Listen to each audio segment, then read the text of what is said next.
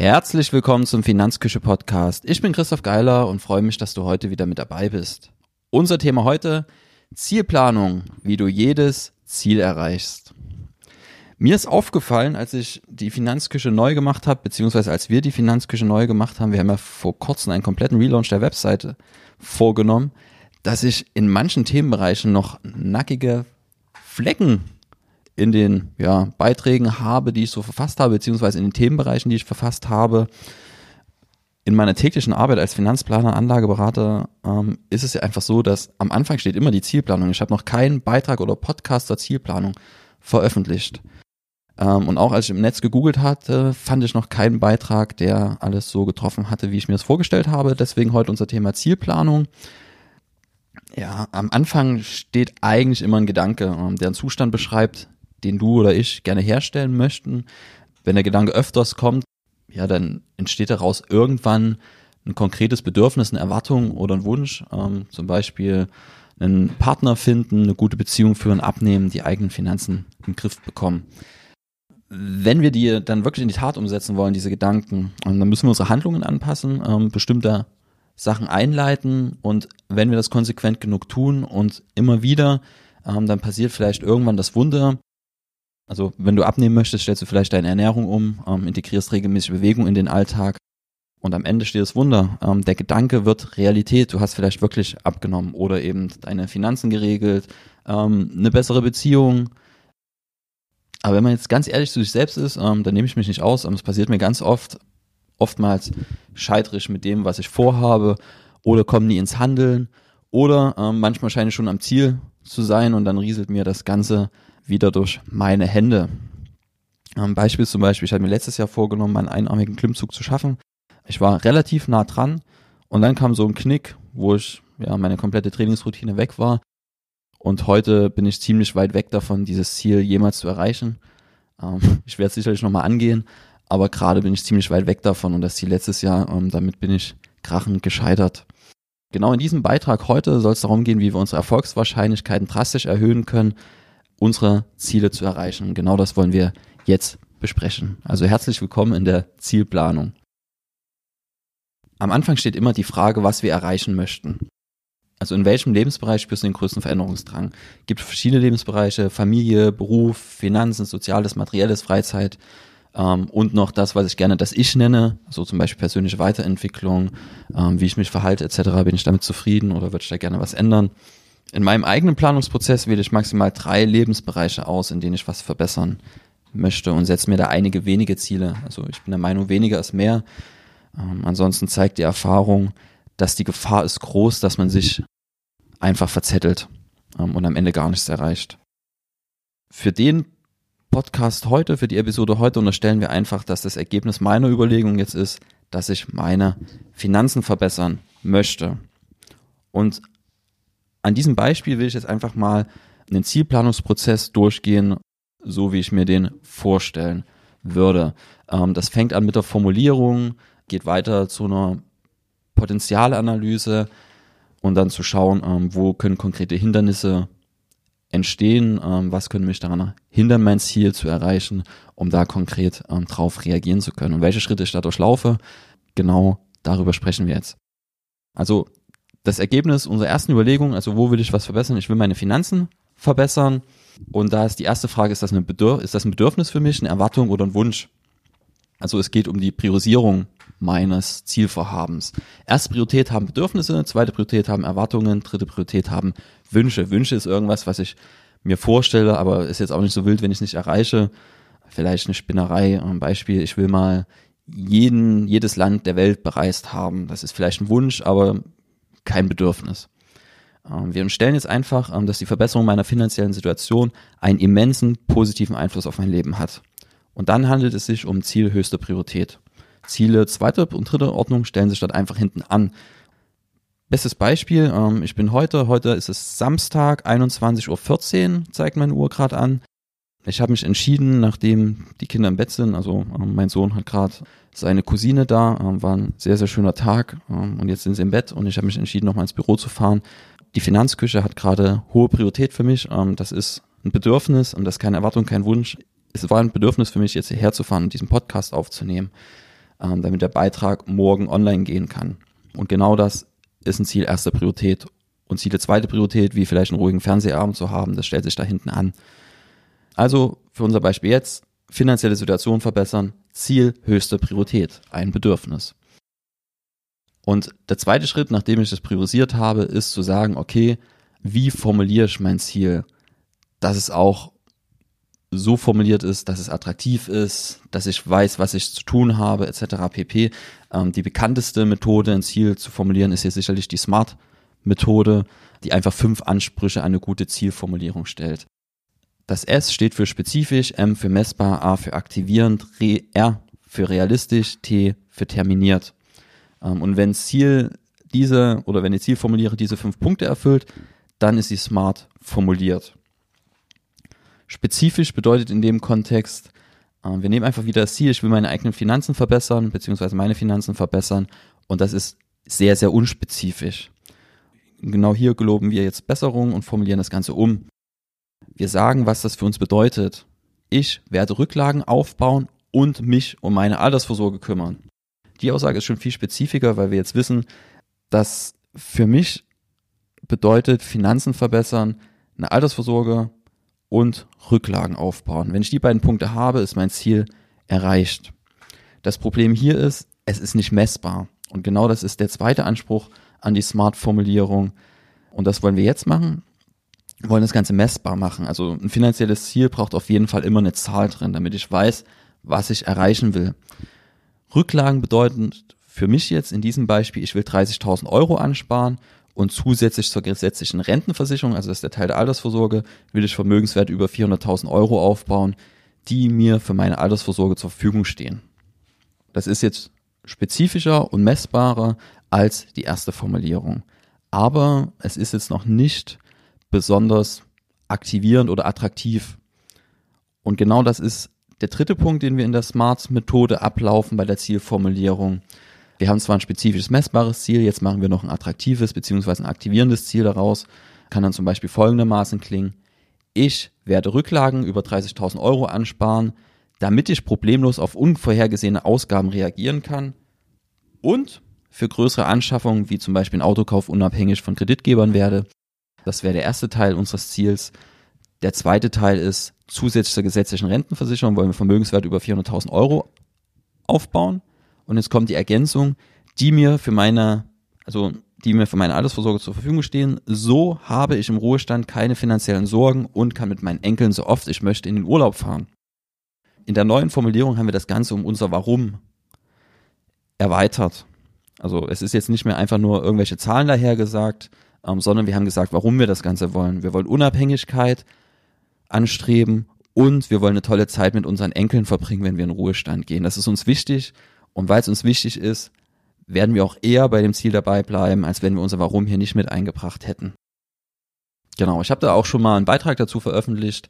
Kenne dein Warum, wie du langfristig Erfolg hast. Da bin ich einfach darum, darauf eingegangen oder nochmal ausführlicher darum, darauf eingegangen, warum es wichtig ist, sein Warum zu kennen. Das Ganze kann ich nochmal in den Show Notes mit verlinken. Ähm, dann haben wir noch zwei weitere Anforderungen an die smarte Zielformulierung. Punkt 4 ist, das Ziel muss realistisch sein. Also das schönste, die schönste Zielformulierung bringt mir nichts, wenn ich, ja, wenn sie aus Luftschlössern besteht. Ein Ziel ist idealerweise realistisch, ansonsten wird die Motivation sowieso von vornherein unterminiert.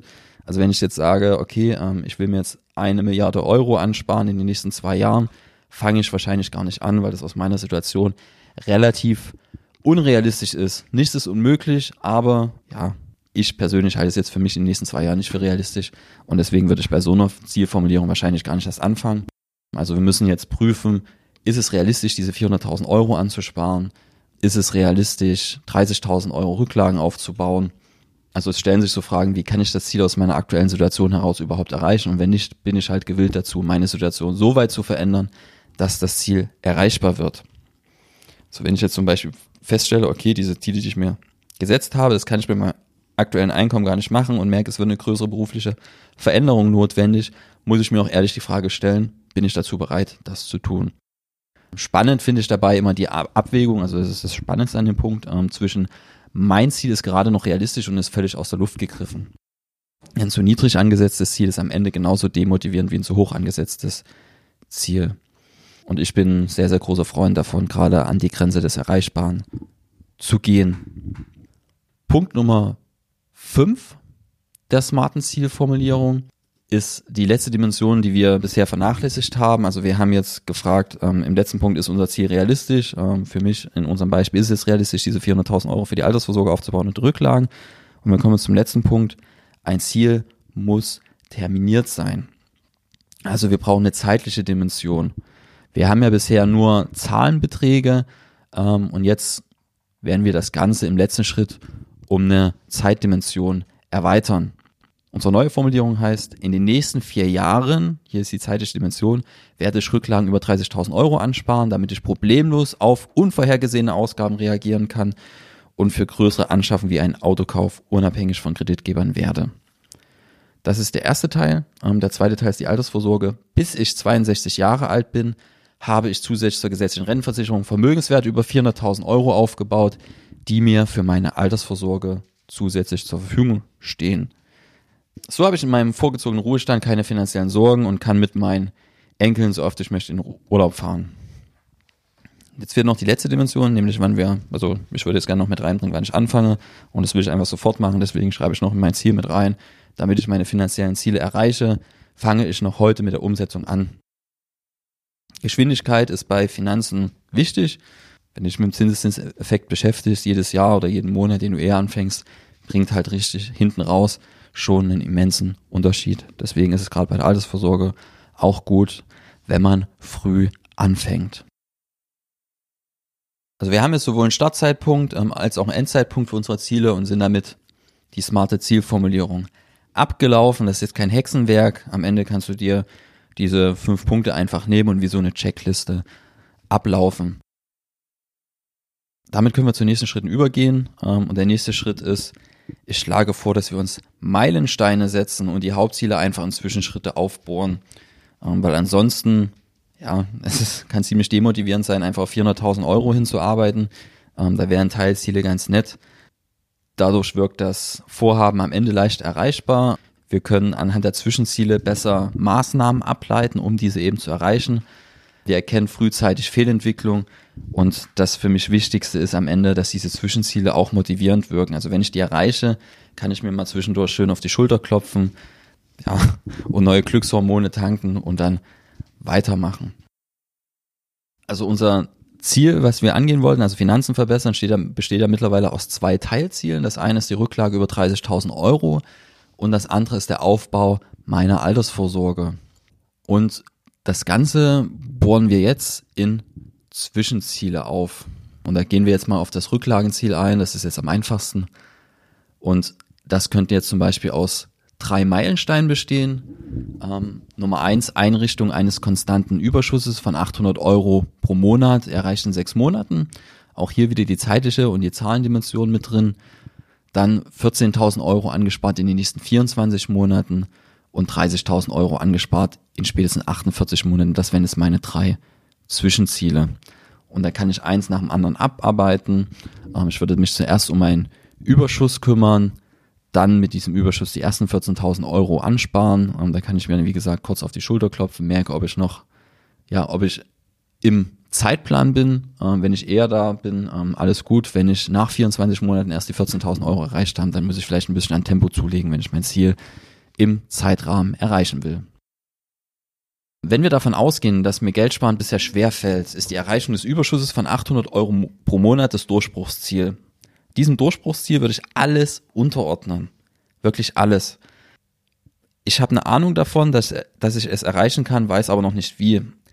Den Lösungsprozess für ein Durchbruchsziel, den muss ich mir erst erarbeiten. Also das Durchbruchsziel ist wirklich ein Ziel, das schwer zu erreichen ist auf meinem Weg zum Hauptziel und das aber ein Gamechanger ist. Ähm, der Aufwand lohnt sich einfach. Weil wenn ich jetzt hier erreicht habe, diese 800 Euro pro Monat wegzulegen, kann ich nicht nur meine Rücklagen quasi von allein aufbauen, sondern ich kann mich gleichzeitig danach auch gleich um meine Altersvorsorge kümmern, weil die 800 Euro kann ich ja dann nach meinen, nachdem ich die Rücklagen aufgebaut habe, sofort nehmen, um die Altersvorsorge aufzubauen.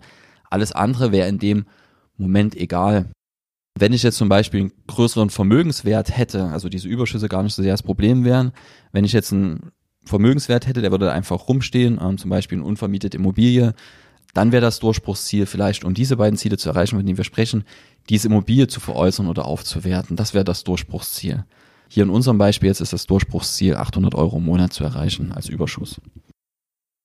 Also wir haben jetzt das Ziel formuliert. Also im ersten Schritt haben wir festgelegt, was wollen wir überhaupt erreichen. Dann haben wir unser Ziel smart formuliert und jetzt haben wir unsere Ziele in Zwischenziele aufgeteilt, wobei wir ein Durchbruchsziel definiert haben. Wenn wir das erreichen, bringt das uns unserem Ziel am nächsten. Genau, unserem Hauptziel. Kommen wir zu den wichtigsten Zutaten, um unsere gesetzten Ziele auch zu erreichen. Also da sprechen wir sowohl von den Hauptzielen als auch von den Zwischenzielen. Es reicht nicht einfach nur Ziele aufzustellen, die sauber zu formulieren, in Zwischenziele aufzugliedern, sondern wir müssen jetzt auch Ressourcen und Fähigkeiten mobilisieren und etwaigen Risiken Rechnung tragen. Ich bin großer Freund davon, Ressourcen und Fähigkeiten, die wir für den, die Zielerreichung brauchen, das einmal schriftlich festzuhalten. Weil wir dann einmal sehen, was haben wir und was fehlt uns. Und das Einfachste natürlich, wenn alles in ausreichender Menge und Qualität verfügbar ist, ähm, aber oft äh, genug ergibt so eine Potenzialanalyse oder fa fast immer eigentlich, dass irgendwas fehlt. Also da stellt sich dann einfach die Frage, wer oder was oder wie kann man helfen. Vielleicht unterstützt mich mein Umfeld.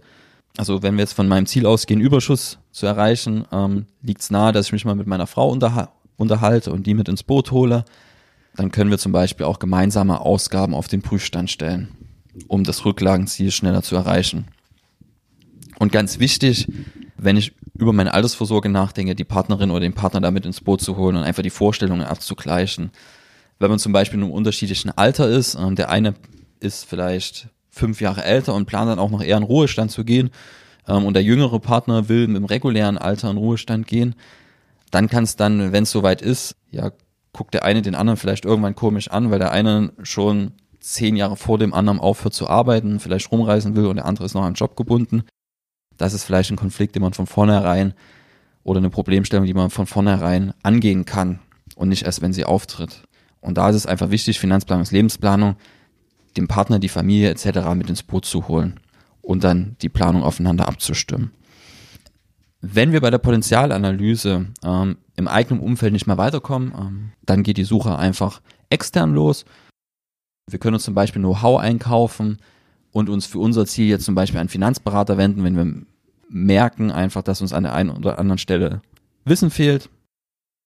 Was kann uns neben Know-how an dieser Stelle noch fehlen, ähm, um unser Ziel zu erreichen, das wir aufgestellt hat? Es könnte uns zum Beispiel an Kapital mangeln. Also Beispiel für unsere Altersvorsorge wollen wir eine Immobilie kaufen als Kapitalanlage. Dann werden wir das meistens nicht rein Eigenkapital finanziert machen, sondern uns eine Bank mit ins Boot holen und an der Stelle akquirieren wir dann halt einfach Kapital. Problematisch wird es immer, wenn Kapital und Wissen fehlen, dann wird es deutlich schwieriger. Ähm, Beispiel, ähm, ich will mir einen Finanzberater dazu holen, habe aber kein Geld, um den zu bezahlen. Das ist halt blöd. In so einer Situation kann man immer noch auf Synergien zurückgreifen. Ähm, du hast vielleicht Fähigkeiten, die anderen weiterhelfen. Und vielleicht haben die anderen die Fähigkeiten, dir zu helfen. So, jetzt machst du was für ihn, er macht was für dich, ähm, Synergien, dann haben beide was davon. Also meistens findet sich für alle Herausforderungen ähm, ein Lösungsansatz. Und sollte sich keiner abzeichnen, dann muss man halt nochmals das Ziel hinterfragen, ob das wirklich realistisch ist und wenn nicht, das dann eben anpassen. Oder eben im schlimmsten Fall verwerfen. Nach der Potenzialanalyse ist es essentiell, aus meiner Erfahrung heraus, sich dann noch zu fragen, welche Hürden können sich in den Weg stellen und wie können wir die überwinden. Und viele von den Hürden, die lassen sich von Anfang an schon erkennen, wenn man sich damit beschäftigt. Ähm, aber genau diese Frage vorab vor Risiken und Hürden, ähm, die kommt leider oft zu kurz. Die Folge ist, wir laufen häufig sehenden Auges in Zielkonflikte oder wenn wir ein Ziel erreichen wollen, passen wir meistens die Verhaltensweisen an, unsere Verhaltensweisen und das kann negative Reaktionen in unserem Umfeld hervorrufen, aber auch andere Risiken können uns ausbremsen. Was meine ich damit? Zielkonflikte können zum Beispiel sein, ähm, wenn ich, wenn ich jetzt zum Beispiel merke, okay, für diese 800 Euro Überschuss, die erreiche ich mit meinem jetzigen Einkommen einfach nicht. Egal wie sehr ich mich verbiege, irgendwas verändere, das funktioniert nicht. Und ich komme zu dem Ergebnis, ich muss mein Einkommen erhöhen. Dann kann die Entscheidung sein, ich muss meinen Beruf wechseln, ich muss mich weiterbilden Und wir unterstellen jetzt einfach, ich entschließe mich dazu, ein berufsbegleitendes Studium zu absolvieren und lerne dafür jetzt nahezu jeden Abend. Das Lernprogramm, das abendliche, das ziehe ich vielleicht eine Weile durch und dann werde ich irgendwann unzufrieden. Gründe, vorher bin ich abends zum Sport gegangen oder habe abends Freunde getroffen und das fällt jetzt beides weg. Folge ist, dass durch das Fernstudium soweit sowohl psychische Gesundheit als auch die physische Gesundheit leiden. Und sowas, ja, erkenne ich eigentlich von Anfang an, wenn ich mal kurz darüber nachdenke. Und dann kann ich mir schon überlegen, wie ich damit umgehen will. Und wenn wir dann merken, dass unlösbare Zielkonflikte entstehen, dann müssen wir halt Prioritäten setzen. Entweder ich sage, okay, für die Zeit stehen jetzt halt Freunde hinten an, Sport steht hinten an, dann ist das okay, aber wenn ich merke, ich will das gar nicht, dann muss ich halt dieses Fernstudium sein lassen. Das kann halt zur Folge haben, diese Zielkonflikte, wenn ich mir die anschaue und merke, okay, ähm, da entsteht was, was ich nicht haben will, das kann zur Folge haben, dass auf den ersten Blick attraktive Ziele, dass wir die einfach wieder verwerfen. Der nächste Punkt ist unser Umfeld. Unser Umfeld kann eine Hürde sein, wenn wir unsere Ziele erreichen wollen, denn wir ändern ja unsere Verhaltensweisen. Solange wir damit niemand anderen tangieren, ist das unproblematisch, weil wir ja nur das mit uns ausmachen müssen. Interessant wird's, wenn die Auswirkungen auf Mitmenschen abstrahlen. Wenn ich jetzt zum Beispiel einen Jahresurlaub streiche in der Familie, um den angepeilten Überschuss von 800 Euro pro Monat zu erreichen, dann kann es sein, dass meine Frau und mein Sohn das nicht so lustig finden. Und hier sollte ich mich vielleicht mit den betroffenen Personen von Anfang an abstimmen und die mit ins Boot holen und einfach nach kreativen Lösungen suchen. Was könnte eine kreative Lösung sein? Nehmen wir ein anderes Beispiel, dass wir vielleicht eine Minute weg vom Geld kommen. Wenn ich jetzt zum Beispiel entscheide, okay, ich will abnehmen oder fitter werden und gehe jetzt jeden Sonntagmorgen joggen, dafür würde jetzt das morgendliche Frühstück wegfallen mit der Familie. Das wäre auch was, was nicht so schön ist für die anderen. Aber dann kann man ja vielleicht eine Lösung finden, dass man einfach mit der Familie zusammen Sport macht ähm, und dann halt ein Familienevent draus macht. So lassen sich in vielen Bereichen einfach kreative Lösungen suchen, wo man alle mit ins Boot holt, am Ende vielleicht alle zufriedener sind als vorher. Dann können natürlich noch andere Risiken lauern, ähm, abgesehen von Zielkonflikten in unserem Umfeld.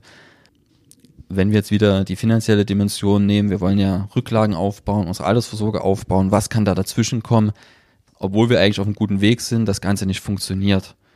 Da sprechen wir natürlich von ganz klassischen Sachen, ähm, die bei uns in der Beratung an der Tagesordnung sind, auf die wir hinweisen und wo wir einfach Lösungsansätze mit unseren Mandanten erarbeiten, wie wir damit umgehen wollen. Ähm, das ist ja bei jedem anders am Ende und individuell. Da sprechen wir von Krankheit, Arbeitslosigkeit, Scheidung, Tod des Partners oder eines wichtigen Menschen, Verwerfungen an den Kapitalmärkten. Und die Risiken kennen wir alle. Und wir können reagieren, bevor diese Risiken eintreten. Wir beschäftigen uns also idealerweise mit den Themen wie Krankenversicherung, Arbeitskraftabsicherung, Todesfallabsicherung, aber auch so Sachen wie Ehevertrag, Vorsorgevollmacht, Testament. Und wenn wir Geld anlegen, sollten wir uns mit den Themen, also mit dem Thema Risiken in der Kapitalanlage auseinandersetzen und wie wir damit umgehen wollen. Je intensiver wir das machen, je intensiver wir uns mit potenziellen Risiken beschäftigen, desto besser sind wir am Ende auf Unwägbarkeiten vorbereitet. Viel wichtiger für mich ist aber, ein was, was ich generell wichtig finde, wir können uns bewusst, bewusst entscheiden, welche Risiken wir absichern und mit welchen wir leben wollen. Der letzte Punkt unserer Zielplanung ist dann, und dann gehen wir aus dem Planungsprozess raus und kommen in die Umsetzungsphase. Der letzte Schritt der Zielplanung ist, einen konkreten Handlungsplan festlegen, konkrete Schritte festlegen, die ich jetzt machen will. Bisher haben wir uns, wir haben uns im ersten Schritt für ein Ziel entschieden, wir haben die smart formuliert, haben uns Meilensteine gesetzt, eine Potenzialanalyse gemacht, eine Risikoanalyse gemacht und aus den Ergebnissen jetzt können wir einen konkreten Handlungsplan ableiten. Beispiel hier wieder, ähm, für unser Ziel der Rücklagenbildung über 30.000 Euro haben wir, wo wir die Meilensteine gesetzt haben, folgende Zwischenziele definiert. Wir haben Einrichtung des konstanten Überschuss von 800 Euro im Monat in den nächsten sechs Monaten als erstes Zwischenziel. Das ist unser Durchbruchsziel. Zweite Ziel 14.000 Euro zurücklegen in den nächsten 24 Monaten. Und drittes Ziel innerhalb der nächsten 48 Monate 30.000 Euro ansparen, womit wir unser Rücklagenziel erreicht hätten. Um das zu erreichen, nehmen wir folgende Punkte in unseren Handlungsplan auf, die wir dann Stück für Stück abarbeiten können.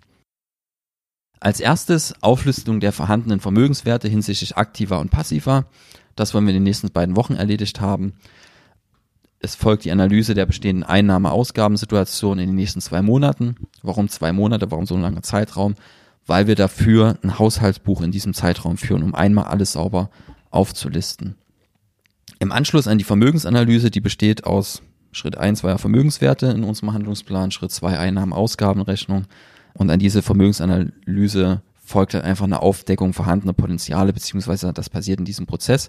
Und das wollen wir, diese Potenziale wollen wir innerhalb der nächsten sechs Monate aufdecken und dann auch heben. Da denke ich an Einsparpotenziale, Liquidierung unrentabler Vermögenswerte, ähm, Erhöhung der Einnahmen.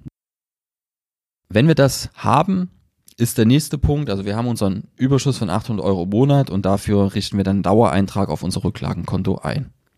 Und der letzte Punkt, jährliche Erfolgskontrollen.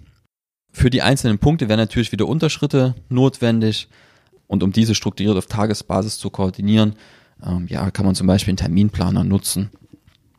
Also wo man dann jeden Tag für jeden Tag reinschreibt, was will ich heute erreichen und das dann ganz klar abhaken kann. Ich würde es immer ähm, nicht an dem Tag an sich machen, sondern schon mal einen Tag vorher oder vielleicht einmal die Woche im Voraus planen. Ähm, ich weiß nicht, jeder ist so ein Planungstyp, aber wenn einem das hilft, und meistens hilft das tatsächlich, das einmal in einem Plan festzuhalten vorab, bevor der Tag losgeht oder vielleicht frühs einfach mal zehn Minuten hinsetzen und die wichtigsten Tagesordnungspunkte aufschreiben, dann muss man sich nämlich am, im Tagesverlauf nicht nochmal Gedanken machen, was muss ich jetzt eigentlich machen oder was will ich jetzt machen, nachdem ich einen Tagesordnungspunkt abgehakt habe. Also so ein Terminplaner kann durchaus sinnvoll sein. Kommen wir zum Resümee. Wo will ich hin? Wer begleitet mich auf meinem Weg? Welche Hindernisse können auftreten? Und wie komme ich am Ende dorthin, wo ich hin will? Wenn wir auf die Fragen Antworten finden, dann haben wir ideale Startbedingungen, um unsere Ziele zu erreichen. Klar ist aber auch, egal wie gut du planst und wie sehr du dich ins Zeug legst, die Sicherheit am Ziel anzukommen, gibt es nie. Deswegen braucht es Mut für den ersten Schritt. Der erste Schritt ist immer das Wichtigste. Also beim Joggen, äh, was ist das Schwierigste beim Joggen? Das Schwierigste ist, die Schuhe anzuziehen. Das nächste Schwierigste ist der erste Schritt ähm, und dann geht es eigentlich von alleine. Also egal wie gut du planst, wie sehr du dich ins Zeug legst, die Sicherheit ans Ziel zu kommen, gibt's fast nie. Wir brauchen Mut für den ersten Schritt und vor allem auch die Bereitschaft bei Rückschlägen weiterzumachen. Zielerreichung ist am Ende ein Prozess, ein Prozess, der Zeit braucht. Ähm, mich würde interessieren, wie du Ziele planst. Legst du einfach los, wenn dir irgendwas unter den Fingernägeln brennt, ähm, legst du los, setzt um ähm, oder gehst du das Ganze strukturiert an? Was hilft dir, um deine Ziele umzusetzen? Das würde mich, oder das interessiert mich, weil ich weiß, dass es da ganz viele unterschiedliche Ansätze gibt und auch ganz viele unterschiedliche Typen. Wir sitzen hier in einer Bürogemeinschaft und da hat auch jeder noch ein bisschen anderen Ansatz. Und mich würde dein Ansatz interessieren. Schreib mir einfach einen Kommentar auf die neue Finanzküche. Ähm, wie gesagt, wir haben die Seite neu gemacht. Ähm, würde mich freuen, wenn du vorbeischaust. Wenn dir der Podcast oder die Episode heute gefallen hat, dann lass mir doch eine Bewertung da, ähm, wo auch immer du eine Bewertung da lassen kannst, zum Beispiel bei iTunes. Ansonsten sehen wir uns in der nächsten Episode. Ich freue mich drauf. Bis dahin.